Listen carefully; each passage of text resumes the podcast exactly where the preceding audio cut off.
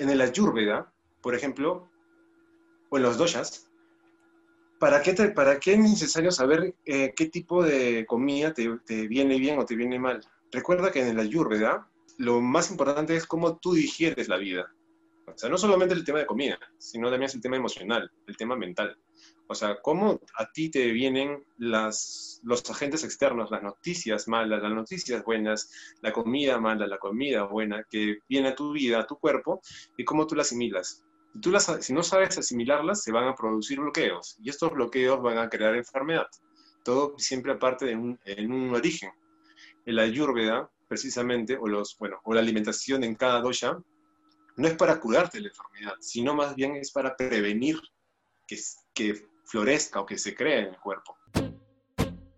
Bienvenido a este espacio. Mi nombre es Deva Gambús y aquí hablaremos de las historias que te harán preguntarte si quizás en tu vida es momento de volver a empezar. Es momento de volver a empezar.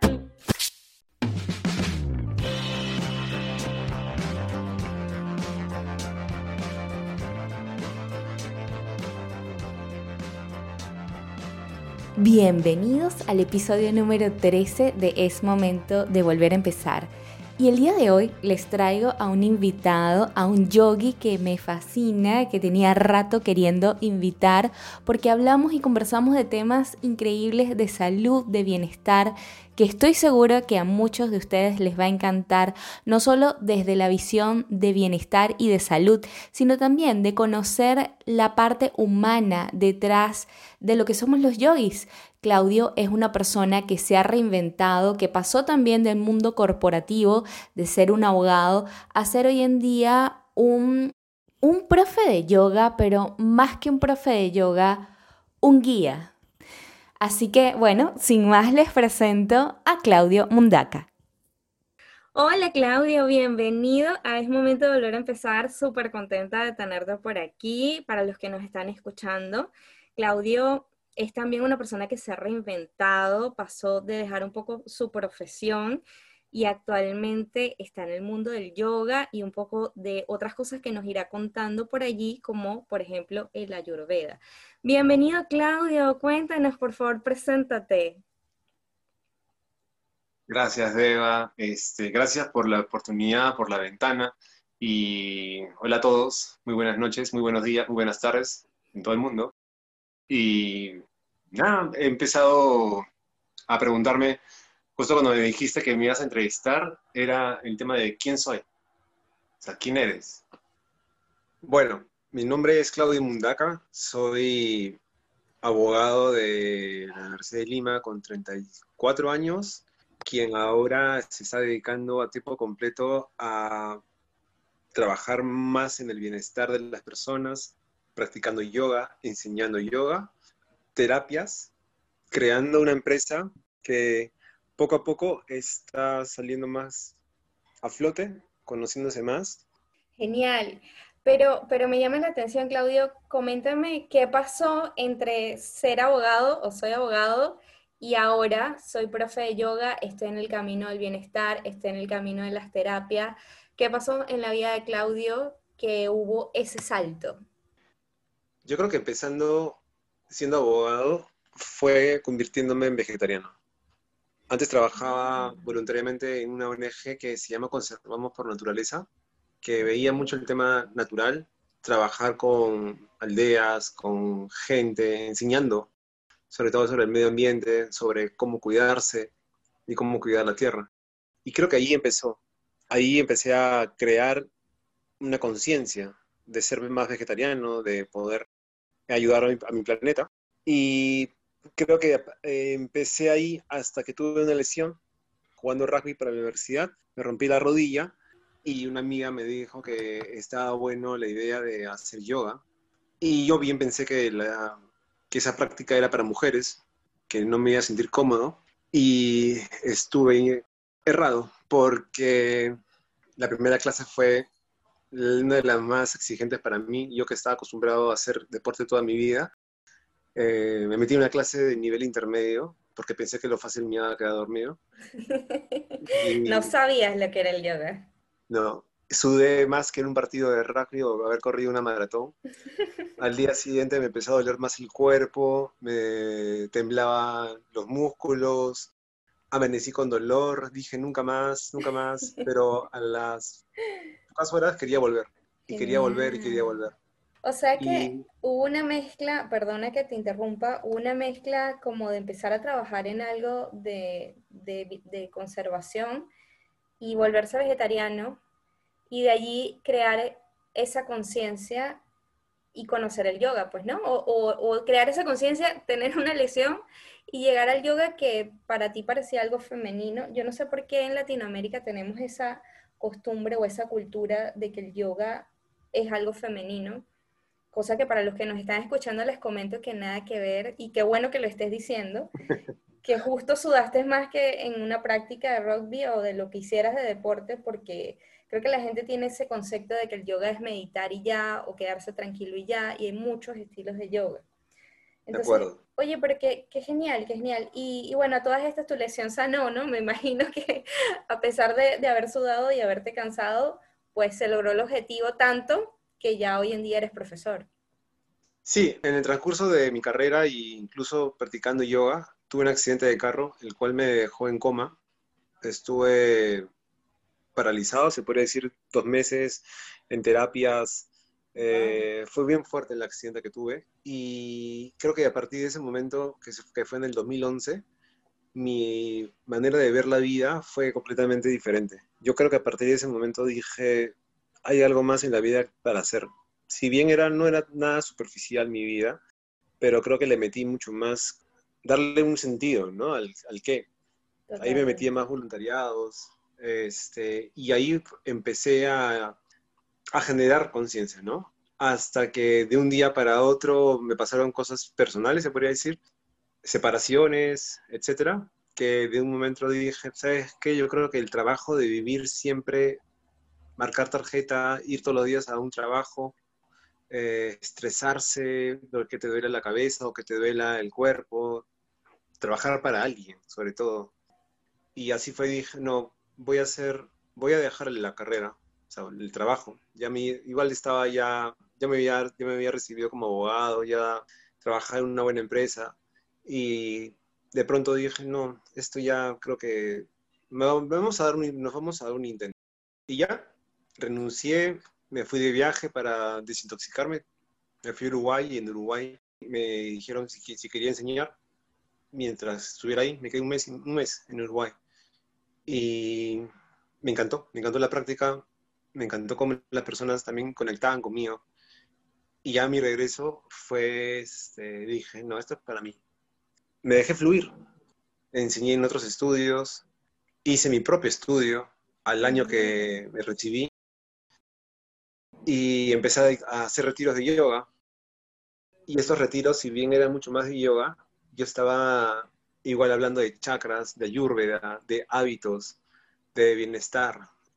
Lo bueno para mí es que, este, como yo vengo de un mundo también que es oficinista, conozco el estrés, conozco la presión, conozco todo esto, y veo que mucha gente practica conmigo o conversa conmigo o va a mis terapias, porque vengo de este mundo y como yo también lo he pasado, yo también sé por lo que han vivido, así que también me pongo en su lugar. Y por eso los retiros eh, son, son para todo el mundo, ¿no? Pero como es solamente para un fin de semana, es especialmente para la gente que trabaja todos los días, de lunes a viernes, y los fines de semana este, se quieren desconectar. Es una desconexión donde, van a, se aprende un montón de uno mismo. Y ahí empecé, y así empecé, hasta que llegó el COVID, y bueno, pues, para adelante y así fue mi historia. por, algo, por algo pasan las cosas y me encanta lo que dices de que empezaste eh, yendo a clases solamente, te llamó la atención, quizás con la intención de curar una lesión y de ahí encontraste un montón de cosas que te hacían sentido y, y bueno, el punto que decidiste es dejar de ejercer y dedicarte de lleno a, a ese camino de bienestar y me encanta porque se alinea mucho con algo que yo siempre digo que el yoga es un camino de solo ida, que uno cuando lo conoce, pues eh, lo que quiere es seguir avanzando ahí, pero ya no hay retorno. Y, y, y, te seguiste expandiendo. Me encanta que nombraste, y ahí te voy a, preguntar un poquito, Eh, luego, si quieres, hablamos de lo que son tus retiros, pero te voy a preguntar un poquito acerca de la Ayurveda que conociste. Eh, háblame un poquito más de esto que es justo lo que quiero que la gente conozca. Alguien que no tiene idea de qué trata el Ayurveda, ¿qué nos, ¿cómo nos puedes decir de qué va? Pues el Ayurveda es la medicina natural tradicional de la India. Miles de años lo han trabajado, lo han estudiado, lo han practicado en sus cuerpos, han estado experimentando. Al final, el Ayurveda es tiene, dos bases, que es la, ese conocimiento o la ciencia de la vida. Eso quiere decir que esa medicina que te entrega la naturaleza no es para cortarte la enfermedad, sino más bien es para prevenirla. O sea, es para mantenimiento, el cuidado del cuerpo, de las emociones, de los pensamientos.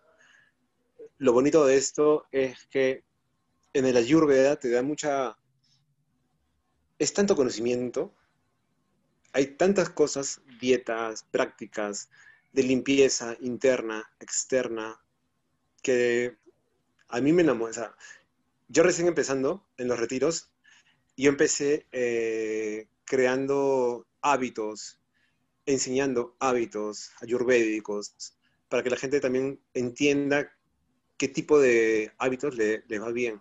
Y ya después, justo también por el COVID, he tenido ya varios meses de estudio, estudio, estudio, me he metido a, a uno que otros seminarios y siguiendo investigando sobre dietas, sobre prácticas, sobre terapias. Tengo la suerte o el privilegio de que una gente se hable conmigo de lo que le pasa, del por qué se deprimen, del por qué están tristes. Y yo estoy ahí acompañándolos, incluso con mi familia creo que nosotros ahorita en estos momentos hemos tenido una pérdida de un familiar y yo literalmente he sido el que, el canalizador, se podría decir, el recipiente de que todos los llantos o todas las penas y yo calmándolos. El que ha dado la contención. La contención, tal cual. Y, y, hemos estado ahí hasta que, bueno, yo tengo que también desahogarme de una manera u otra y es preciso también de esta manera en cómo yo tengo que aprender de mí mismo para poder soltar también todas las penas, porque se, se me acumulan. Y gracias a la Ayurveda también este, es una autosanación. Lo ideal de la Ayurveda es que tú mismo te puedes curar de las cosas que te van pasando en el día a día. Te vas a identificar de las cosas que te están ocurriendo. Si te duele una parte del cuerpo, algún órgano, o la piel, todo depende mucho de la composición de tu cuerpo para poder tú mismo o tú misma empezar a sanar. Una vez que tú ya conozcas la raíz, vas a empezar a sacar la enfermedad. Se vuelve un estilo de vida. Sí, este, igual es una práctica. No te digo que yo hago todos los hábitos diarios. Eh, yo, por ejemplo, lo de ser vegetariano, lo mío ha sido cíclico he quedado, he estado dos años siendo vegetariano, luego seis meses, luego un año, luego tres meses. Ahorita, este, más que vegetariano, en el tema de hábitos, trato de comer lo más sano que puedo. si tengo que comer carne, no como carne, pero como pollo, pescado, pero le doy con todo el respeto, o sea, agradezco, sobre todo, doy gracias por la comida, como que hago una cierta reverencia a la comida que tengo, el plato. Y lindo, bueno, Igual. Te, interrumpo y perdona, eh, pero me llama la atención porque mucha gente tiene también ese mal concepto de que, pues si eres vegetariano, em, te quedaste allí. O sea, ese tema de ser flexible en cuanto a eso, mucha gente no, no lo ve de esa manera, ¿no? O sea, o eres vegetariano o no lo eres, pero le cuesta entender el concepto y me gusta que tú lo digas porque lo fuiste, quizás te está saliendo ahora, pero de alguna forma todavía tienes un concepto de respetar o de cuidar. Sí, claro. El, tema es que, así como el yoga que te hace ser flexible, también tienes que ser flexible con la vida. O sea, si te das cuenta, es un balance. Hay que empezar a, sí, tener un balance en tu vida, ¿me entiendes? Claro. O sea, si yo veo que como carne y me cae mal o no la digiero tanto, este, vas a perder. Una buena comida es la que se digiere con un máximo de tres horas. si después de tres horas sientes que tú sigues pesado, estás, no lo estás digiriendo bien, esa comida se está volviendo en toxinas. Y esas toxinas se van a volver en enfermedad. Y es así. Hay que comer lo justo en lo necesario. Claro, somos humanos, podemos pecar. O sea, yo, yo en mis momentos de ansiedad me puedo comer una pizza entera. Claro, pero es que... porque estoy... Exacto, de eso se trata, justamente, del balance. Pues no, no, sin irnos a los extremos. Sí, claro. Quizás esa pizza no te la comes todos los días, pero te das el permiso de que cuando lo quieres hacer, lo puedes hacer, te lo permites también. Sí. O sea, sé que me va a caer pésimo al día siguiente, o simplemente estoy en un momento de inconsciencia, ¿no? Estoy distraído, qué sé yo, o estoy ansioso. Como o sea, no es que... El tema es que mucha gente también eh, ponen a los, los, profesores o la gente que casi lleva como un, como un estandarte de ser un gurú o de ser una persona de paz, de tranquilidad, de siempre estar pacientes, tranquilos. Somos humanos. Pues no, pues. o sea, yo también la puedo cagar en varias cosas les digo, oye, por si acaso, ayer sí me comí una pizza, la, fregué, yo sé, pero así es la vida, soy humano. Pero es que es eso, o sea, realmente sí, es un balance, ¿no? O sea, no, no quiere decir que porque somos yogis eh, o porque tengamos algún tipo de hábito en nuestra comida o en nuestro día a día, eh, andamos levitando todo el día o no nos molestamos o no decimos malas palabras. o sea, somos seres humanos, somos, a ver, seres espirituales, pero viviendo una experiencia humana, ¿no? Entonces, obviamente hay que pasar por eso y, es muy honesto conectar con la gente desde esa humanidad, ¿no? O sea, no, no nos estamos vendiendo como seres perfectos, ni deidades, ni iluminados, o sea, nada más lejos que eso, sino justamente estar en la búsqueda, estamos en la búsqueda todos, o sea, algunos en una parte del camino y otros en otra, pero estamos todos en una búsqueda y, y somos humanos. o sea, podemos enojarnos, podemos insultar, votar todo, ¿me entiendes? Porque este, somos seres humanos y también de eso vivimos con las emociones. Y es una cosa que yo ya estoy, estoy aprendiendo, estoy estudiando, estoy viviendo, estoy trabajando con eso de todos los días, en cómo la gente o se guarda las emociones y no sabe cómo expresarlas, o no se da cuenta qué cosas están guardadas en su, en su mundo, en su, en su día a día. Están en un... En un automático. gracias. Están en un... En piloto automático. En un piloto automático, tal, cual. Que no se dan cuenta y dicen, oye, este, no, yo vivo bien, tranquilo. A veces me enfermo, a veces no. Y, y, sabes qué pasa también, o sea, no sé si te, te, te pasa a ti en, en, las terapias, pero lo, yo lo escucho mucho, el tema de que normalizamos ese tipo de dolores, ¿no? Por ejemplo, personas que, viven estresadas y te dicen, por ejemplo, a mí me duele la cabeza una vez a la semana, normal, lo que le duele a todo el mundo, una o dos veces a la semana. Y eso lo ven como normal. O sea, empezamos a normalizar los dolores, normalizar el estrés, de decir, bueno, pero es que yo trabajo, es normal que sienta estrés y nos, descuidamos, pues, ¿no? Nos descuidamos de ver hacia adentro, de ver emociones, de darnos un stop y, empezar a ver qué está sucediendo.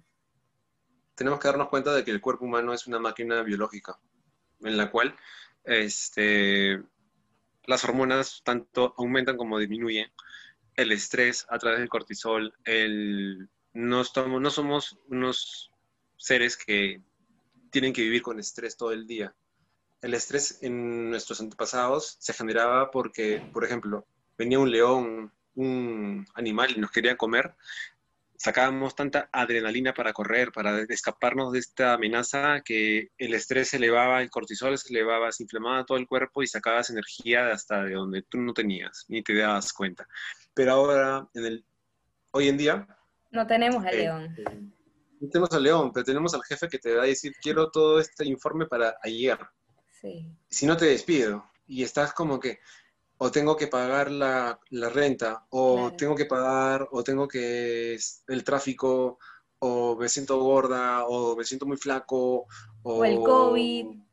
El COVID también. O sea, todo esto es una alimentación de, estrés, de bajar este, las defensas, tu sistema inmune está bajando sin darte cuenta y esos resfriados, esos esos orzuelos, esa tensión en el cuello, ese dolor en la asiática, en las manos, uff, Es que ves de todo, ¿me entiendes? Y... Sí, sí, totalmente. Y, y, y lo que te decía, lo, lo, normalizamos, pero, pero no es la idea, ¿no? Hay que, hay que llevar la conciencia hacia el cuerpo, hacia las emociones y dar un alto en ese piloto automático. Y yo te, me voy a retroceder otra vez a, lo del tema de la ayurveda porque dentro de la ayurveda eh, está lo que son la, composición de los cuerpos, ¿no? Los, los doshas.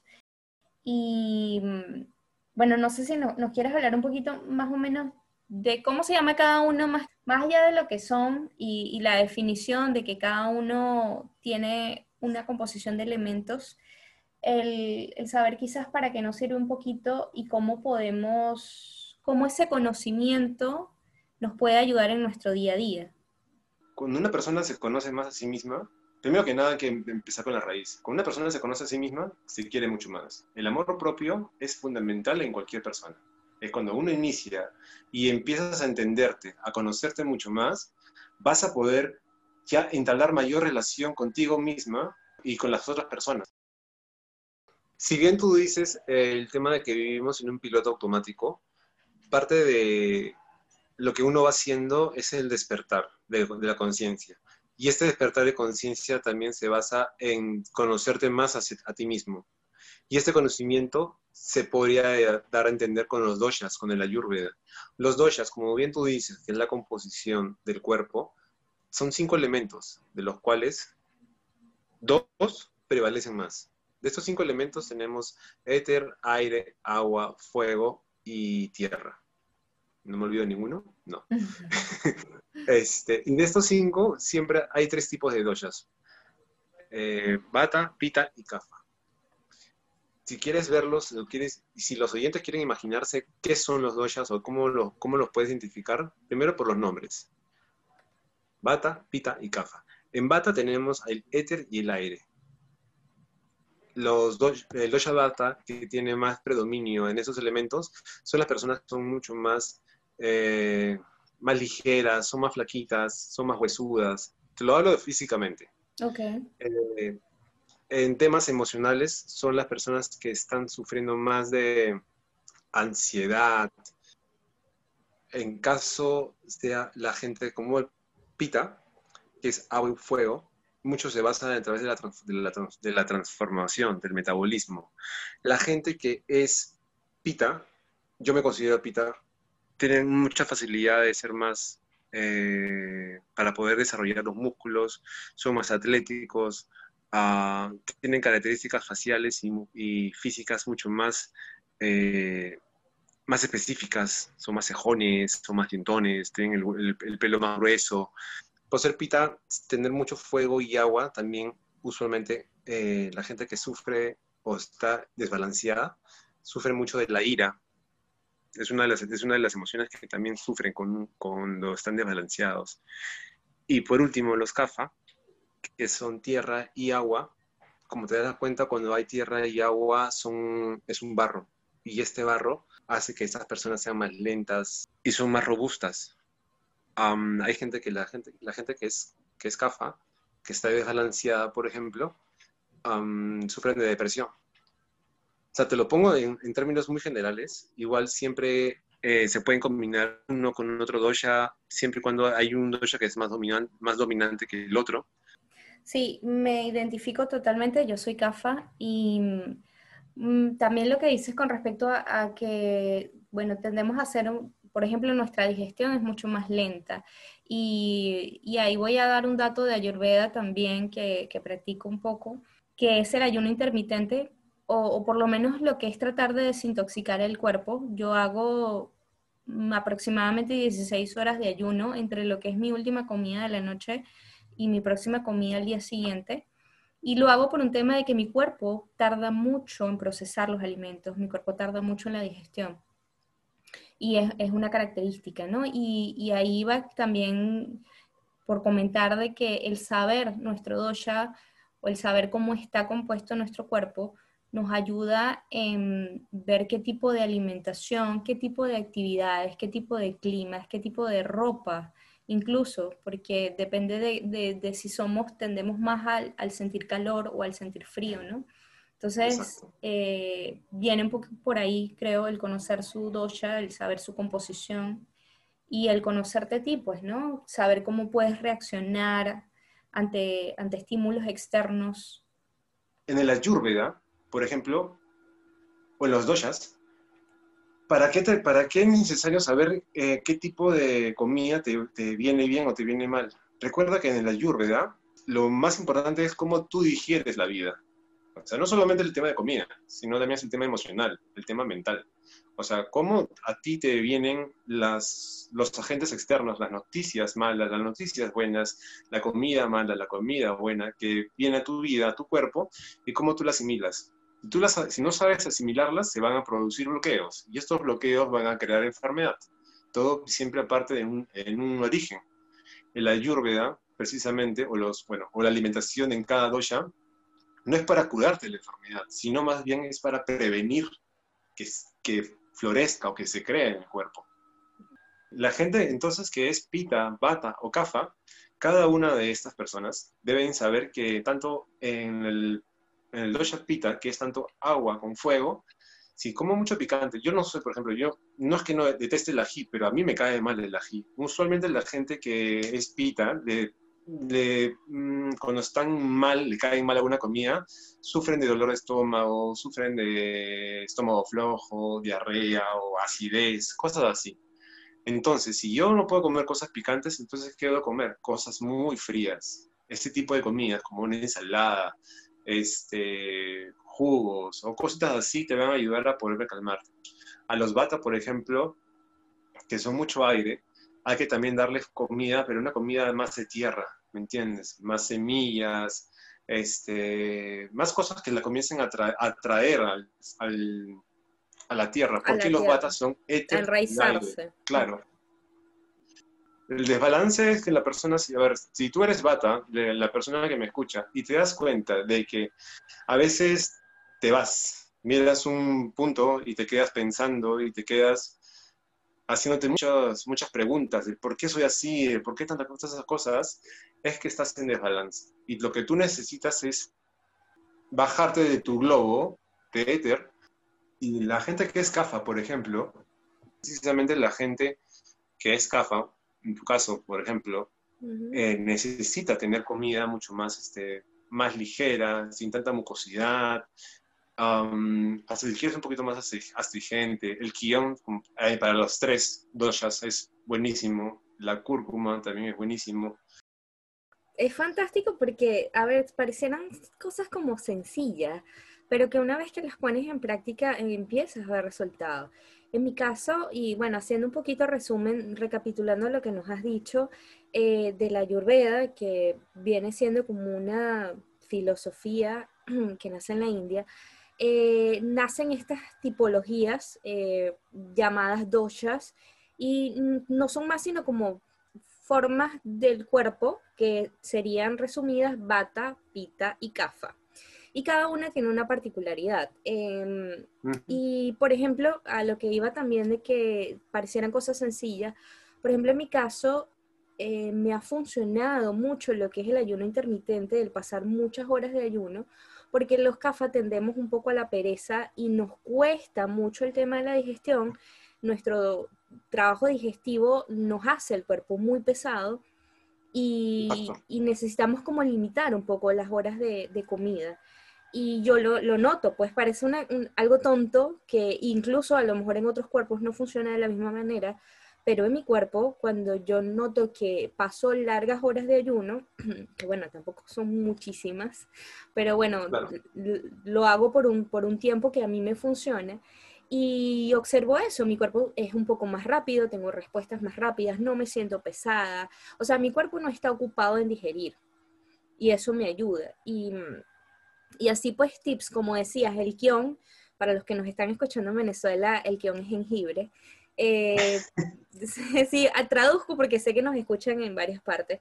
Y, y, bueno, genial, o sea, son datos sencillos. Otra cosa que, que, te quería preguntar, y es algo que yo adopté también al inicio de la pandemia, la verdad te confieso que no es algo que traigo desde el yoga, sino que básicamente lo conocí ahora y lo descubrí, es, la, es el, el tomarme medio vasito con un limón en las mañanas en ayunas y es una cosa fantástica. O sea, no, era, no, es la gran cosa, pero te alcaliniza el cuerpo y te hace bien, te, siente, te sientes bien, ¿no? Entonces, daticos así que, que son sencillos, digamos que para no irnos a, la, no, traumatizar a la gente con las prácticas un poco más complejas, daticos sencillos que a veces nos ayudan tanto, ¿no?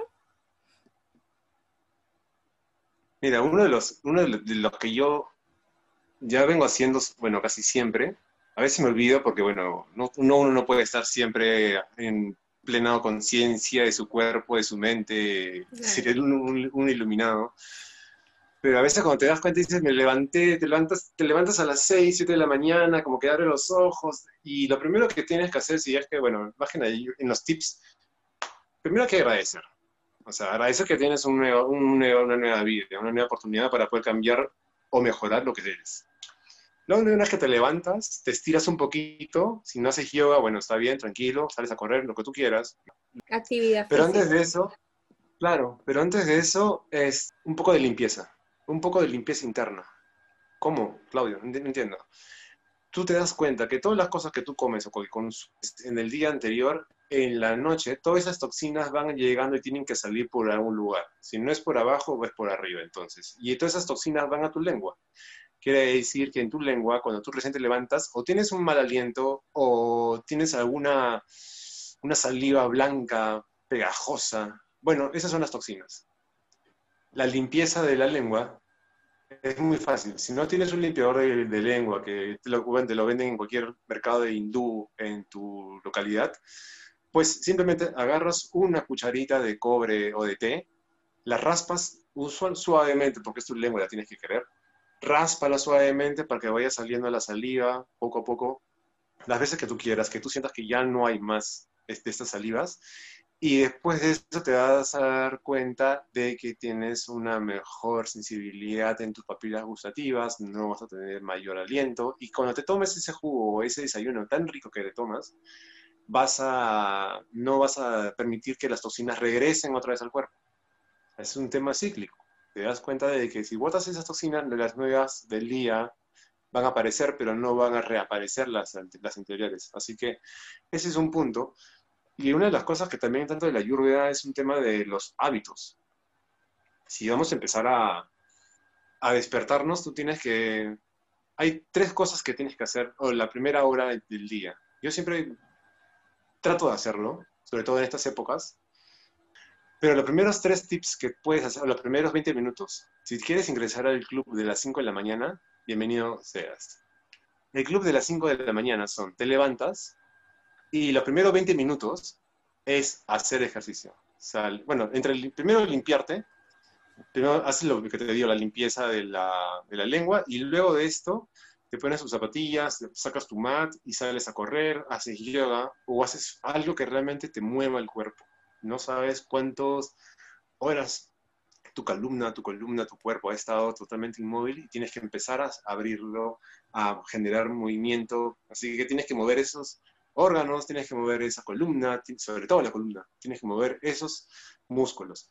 Una vez que tú ya terminaste con tus ejercicios, que son los primeros 20 minutos, no tienes que salir a correr a la calle, incluso al costado de tu cama, si quieres, abdominales, sales a bailar, lo que tú quieras. Después de esto, vienes a hacer la limpieza. Te limpias, tanto interna como los tips que estoy dando sobre la lengua, sobre la nariz, sobre bañarte de, todo, este, de otra manera, y incluso para, si quieres puedes comer algo, tomarte una, el vaso de agua con limón, y el limón está bueno para tomártelo después de hacer los ejercicios porque te regenera y te rehidrata. Y después de esos 20 minutos, que ya vas pasando 40 minutos, los últimos 20 minutos tienes que tomártelos, los primeros 10 en agradecimiento. O sea, hazte como que una lista, pégatela en tu pared y dices, oye, ponle los tres puntos o los cinco puntos más importantes por los cuales tienes que agradecer. Por la familia, por la salud, por el trabajo, por las oportunidades, por las personas que te encuentras, lo que tú quieras. Es la manera primero de atraer lo que tú quieres agradecer. Si tú agradeces, créeme que tu frecuencia vibracional, tu manera de vivir la vida, de ver tu vida, va a ser positiva. Y una vez que tú ya agradezcas, los otros 10 minutos van a ser para planear lo que quieres hacer en tu día, en tu semana enfócate en tres puntos, lo que tú quieras. laborales, personales, algo que realmente te sume, te llene en el día. Este, deja de vivir en tu ruleta de rata. Bañar, o sea, levantarte, cambiarte, desayunar, ir a trabajar, regresar a tu casa, ver televisión, ver Netflix, tu película y te vas a dormir. Te levantas, claro, las ratas hacen eso. Se levantan, bueno, no todas las ratas, hay ratas que son mucho más listas. Pero, pero esto de que te, te levantas, giras por tu ruedita para hacer todas estas cosas y de justo lo que le decía a la gente, o sea, no hay nada de malo de que trabajes, te saques el, ancho, el alma, realmente tener un esfuerzo para poder comprarte tus comodidades, para comprarte todo lo que tú quieras, no está mal en eso. Si quieres comprarte la, si quieres pagar, trabajar para pagar la deuda de tu hipoteca, la deuda de tu carro, está bien porque son comodidades y es lo que tú te mereces y lo que tú decides. Pero es que como que no, una cosa no sacrifica la otra, ¿no? O sea, como que de alguna forma me encanta todo lo que has dicho, eh, resumiendo un poquito también los tips que nos has dado en cuanto a la limpieza y, sobre todo para la gente que tiene ese, ese tren de vida de trabajo en una oficina, entonces solamente me levanto, cumplo con mis obligaciones, regreso y estoy tan cansado que lo que hago es ver televisión y ya. Pero no hay un tiempo para ir hacia adentro, no hay un tiempo para dar las gracias que te conecta con otro tipo de vibración, no hay un momento para recitar afirmaciones, no hay un momento quizás para la actividad física, ¿no? Un poco eh, le dedican un tiempo consciente, porque no se trata de pasar las tres horas en el gimnasio, se trata, como dices tú, si lo que tengo son 10 minutos, aprovecho esos 10 minutos para quizás hacer un estiramiento, o sea, algo tan básico como activar el cuerpo un poco, hacer un poquito de, gimnasia pasiva, de pausas activas y activar tu cuerpo y, llevar esa conciencia un poco hacia lo que está sucediendo adentro de ti. Ver las emociones, hacer journaling, por ejemplo, algo que a mí me funciona muchísimo es escribir. Y a veces me dicen, ¿y qué escribo? Que déjalo fluir, o sea, colócate con tu eh, cuaderno y y a mano, ¿no? O sea, a puño y letra con un lápiz, no te coloques con, con, una computadora, sino hazlo en puño y letra, porque tiene un trabajo cognitivo detrás y permite que fluya. Y, y, puede ser de lo que te pasó en el día, puede ser incluso del agradecimiento que quieras escribir, de cómo te sentiste, de alguna emoción que te generó alguna de las circunstancias afuera.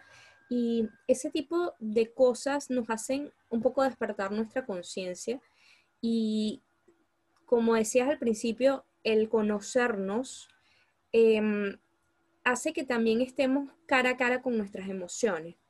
Muchas veces lo evitamos em, porque da flojera, ¿no? Da flojera sentarse a ver, ¿para qué voy a ver esto si esto me va a hacer llorar o me va a hacer molestarme o me va a hacer recordar cosas que no quiero recordar? Pero es que si no nos enfrentamos cara a cara con las emociones y no nos permitimos sentirlas, como que no fluyen y tarde o temprano ese tipo de emociones se van a presentar con una dolencia, con una molestia, con algo en el cuerpo, con algo físico que ya es el cuerpo pegándote gritos, diciéndote haz algo al respecto, ¿no? Entonces, es tan simple, es tan barato, o sea, ni siquiera tienes que gastar nada en esto, es dedicarte tiempo para ti y dejar de buscar tantas respuestas afuera. O sea, no es el adormecimiento de me tomo hoy una copa de vino porque me estresé en el trabajo y ya. Sí, quizá funciona, no estoy diciendo que no te la tome, pero no por eso evadas el sentarte un poco también en silencio contigo a observar qué lo generó y qué aprendí de eso, ¿no? Un poquito llevar eso, la conciencia hacia adentro, ¿no?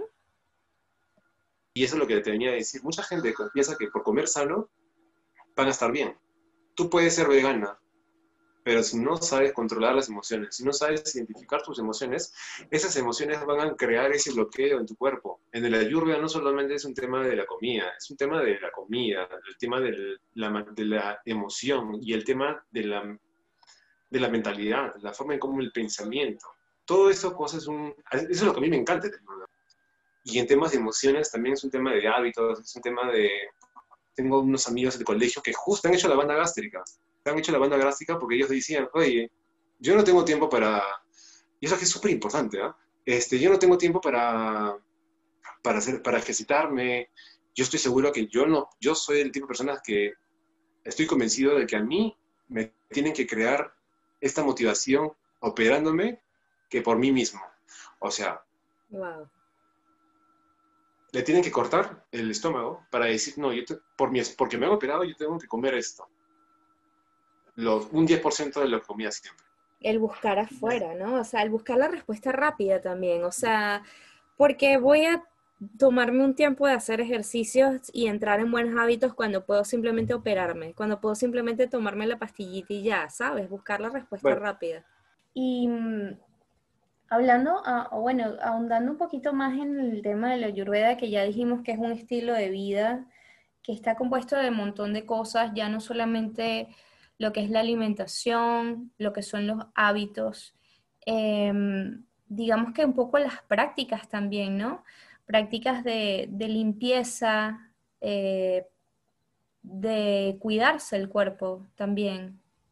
Eso es lo bonito, eso es lo bonito de la Ayurveda, que nunca tienes un, un tema único para sentirte bien. O sea, tanto como la alimentación, tanto como las emociones, tanto como las, como tú bien dices, los hábitos.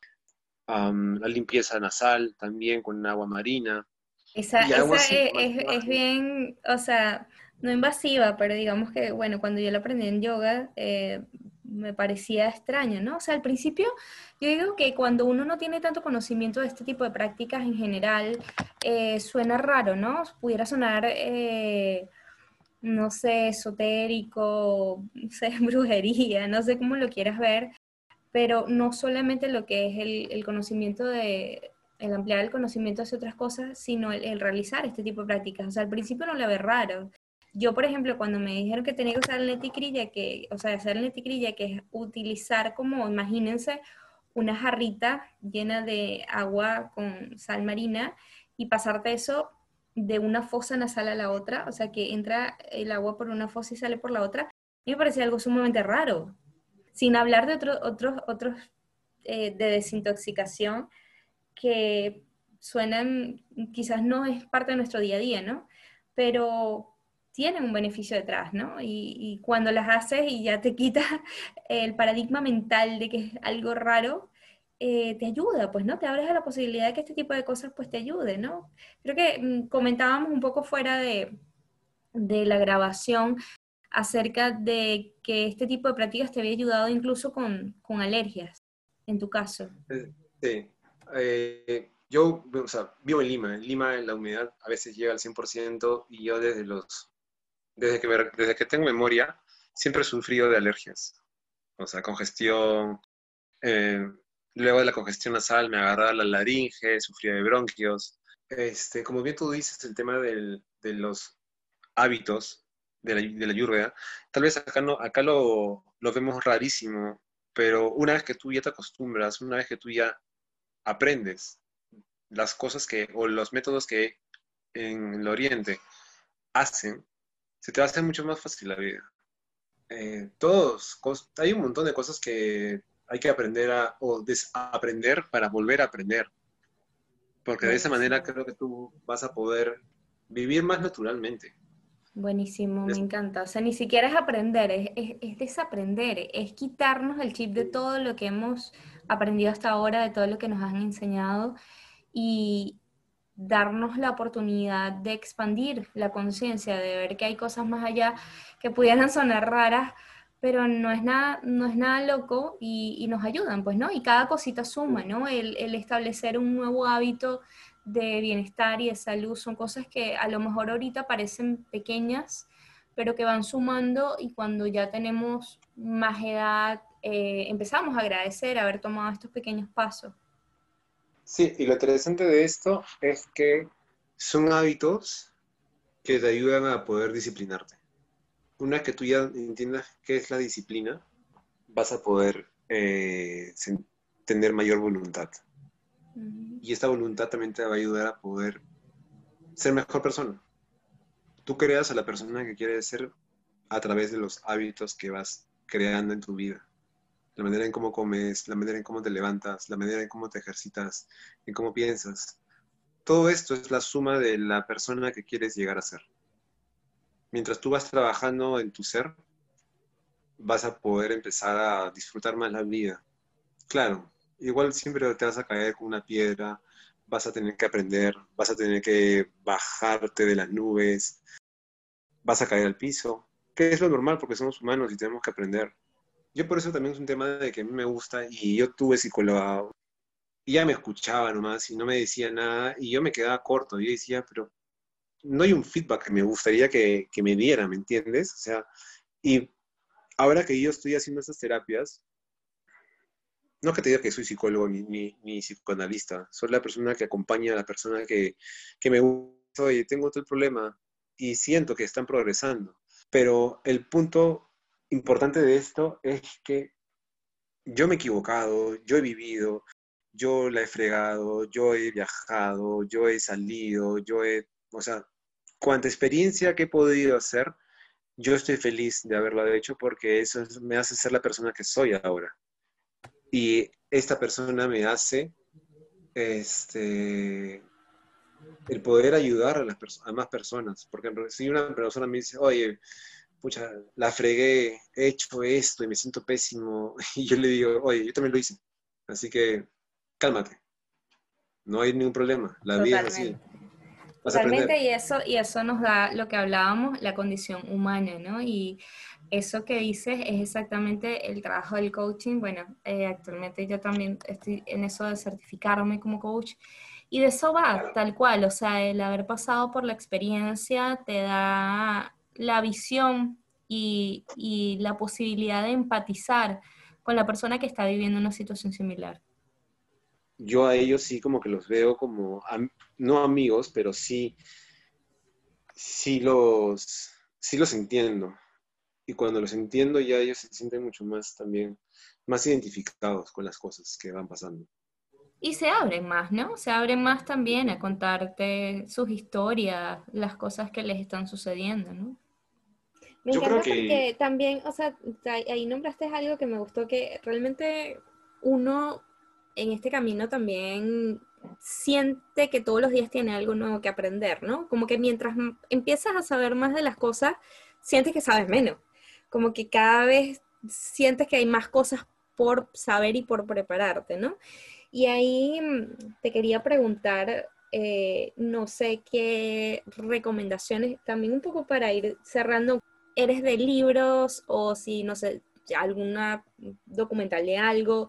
que te ha marcado o que hable acerca de algo que nos quieras decir, mira, esto tienes que leerlo sí o sí alguna vez en tu vida porque te va a marcar? Mira, yo cuando estuve justo en una depresión hace el año pasado, una mía me, recomendó a Eckhart Tolle, Eckhart Tolle, El poder, de, la hora. Es un libro que de autoconocimiento, se podría decir. Y yo creo que con él fue el primero que me empezó a abrir el camino del autoconocimiento, no solamente por el yoga a través físico, sino ya de la parte emocional o la parte mental. O sea, es difícil de... A mí me cuesta porque yo soy más visual, o sea, visual en temas de imágenes que de leer. Este, pero yo lo leí unas dos veces, tres veces. Nuestra idea es, es que la gente empiece a conocerse a sí mismo con las cosas más fáciles. Si ya quieres profundizar, pues dale, bienvenido, dale con todo. Sí, justo, el poder de, la hora e, es un libro denso de leer, o sea, no es algo que tú te lees sentado cinco minutos, a pesar de que no es tan largo, yo, yo, creo que es un poquito denso, o sea, es, algo que como que de, de, repente tienes que leer varias veces antes de que el concepto aterrice, pero, pero súper me encanta y sí, es un, un súper buen libro. Y sí, eso, un poquito más allá, como dices tú, quizás este no, no llevarlo a lo complejo, sino llevarlo al conocimiento de uno desde uno mismo, ¿no? Aprenderse a conocer. Sí, yo creo que creo que, creo que cada uno puede aprender de sí mismo. O sea, yo soy, como te dije, yo soy autodidacta. Y para conocerte tienes que empezar a estar solo un momento, un rato contigo mismo, contigo misma. Totalmente. La meditación no tienes que sentarte y ponerte como Buda Sí, totalmente, de, dedicarte el tiempo. Es que, es que eh, hacer la chamba es lo que a la gente no, no, le hace sentido mucho, ¿no? Pero me encanta lo que dices de que cada quien tiene su proceso porque si nos volvemos un poquito medio evangelizadores cuando conocemos herramientas. Queremos, o sea, nos, nos funcionan, nos hacen tan bien que nosotros queremos ir por el mundo diciéndosele a todo el mundo para que todo el mundo haga lo que a nosotros nos funcionó. Pero bueno, no podemos tampoco presionar ni tampoco querer más que la persona sanarse, ¿no? Si ella no se quiere sanar, pues hay que dejarla. Cada quien está en su proceso. y me, encantó eso que dijiste. Ahora, cuéntame algo, Claudio. Em, ¿Qué proyectos tienes? Has nombrado Manamat. Este, cuéntame de tus proyectos para este, este nuevo año y de qué proyectos actuales te estás sacando. Sé que das clases, pero cuéntale a la gente que nos está escuchando también un poquito em, en qué andas. Estoy haciendo un programa de bienestar, que es este, es un programa que se combina entre el yoga, aprender a meditar, aprender a comer. No te voy a dar una dieta nutricional, pero sí te voy a dar los tips de cada dosha que, que tú necesitas. Un asesoramiento, mejor dicho, porque yo creo que eso es más lo que nosotros tenemos que hacer.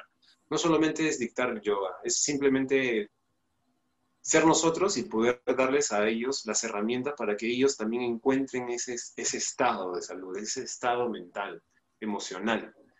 Nada, me encanta. Eh, para la gente que, que, también, perdona, nos escucha y, quiere hacer esas clases, está interesado en ese taller que, que mencionas, eh, vamos a dejar las redes de Claudio en las notas del episodio para que ya por ahí te contacten. bien sea presencial, bien sea que quieran clases por Zoom, bien sea que quieran esta nueva como ola de bienestar empezando este nuevo año 2021. Así que por ahí van a estar las redes de Claudio en las notas. Claudio, no sé si nos quieres dar alguna palabra final porque, bueno, ya estamos llegando al final de esta entrevista o no sé si nos quieras hablar algo de cómo empezar este nuevo año, cómo cerrar el 2020, algún mensaje corto que nos quieras decir, no sé, te dejo este espacio para ti. Eh, eh, primero que nada, gracias, gracias por la oportunidad, gracias por todo, gracias por tu motivación, porque igual esto me motiva siempre. Muchísimas gracias a que vamos conectando con más personas. Eh, cerrar, hay que cerrarlo, hay que cerrarlo con todo lo que tenemos que cerrarlo, hay que morir en eso, hay que dejar los fantasmas. Yo sé y tengo experiencia y tengo amigos y tengo familiares que han fallecido, algunos, algunos de, de sus familiares o la gente más cercana. Son, es un, sí da pena, pero hay que seguir adelante, hay que darle vida a tu vida. Claro, y que justo, a ver, si tú mismo te dedicas a vibrar alto, ¿no? A conectarte con cosas eh, no necesariamente desde, desde, la falsa, desde la falsa alegría o desde el falso positivismo todo el tiempo, pero si te dedicas como a conectarte con otro tipo de vibración, emanas eso para los demás también. Entonces, no es un acto egoísta, es justamente porque quieres brindarle a los demás parte de esa paz también, ¿no? Y parte de esa alegría, y tiene que nacer primero de ti. Y tienes que, tienes que crearlo, tienes que, o sea, yo cuando monto bicicleta, que es interdiario, me pongo una música súper tranquila, monto bicicleta, me la sudo completamente, pero en todo el camino me comienzo a hablar yo mismo. Dice, tú puedes, Claudio, tú puedes, no, tú sí, olvídate de esto, ¿no? Porque, ¿Para qué te preocupas? No, vas a salir así y te vas alimentando. O sea, no hay mejor alimento, o sea, no hay mejor medicina que de uno mismo. así, por ejemplo, como salió, apareció ese tumor, esa enfermedad, tú también lo puedes sacar. Yo, o sea, no tengo las, las habilidades médicas para poder atreverme a decir eso, pero yo lo creo. lo creo. Y de, y de ahí ya, ya ejerces una gran fuerza en el resultado. Sí, la, la, creencia del ser humano, o sea, de la mente, te va a abrir te va, a te, va, te va a abrir puertas, te va a abrir dimensiones, te va a abrir oportunidades. Y es que también hay que vivir a lo simple. Hay que ser simples en esta vida. No hay que mm, preocuparse de, más. Hay que, justo ahorita, en el tema del COVID, es que mucha gente se está preocupando más en lo que les va a pasar que en lo que les está pasando ahorita. Y eso se expande, ¿no? O sea, la ley universal, ¿no? Es, eh, eh, eso en lo que te enfocas se expande y atraes más de eso. Entonces, si todo el tiempo estamos pensando en lo malo, en la segunda vuelta del COVID y todo eso, pues va a llegar a ti, tarde o temprano y de alguna forma va a llegar. Entonces, concentrarte un poco en el, cómo vibrar para que te mantengas alejado de ese tipo de cosas, porque también está esa falsa creencia de que todo está afuera y yo soy un ser indefenso y salgo y me, me, puede, me puedo contagiar de todo eso, de la gripe, del COVID y de lo que sea.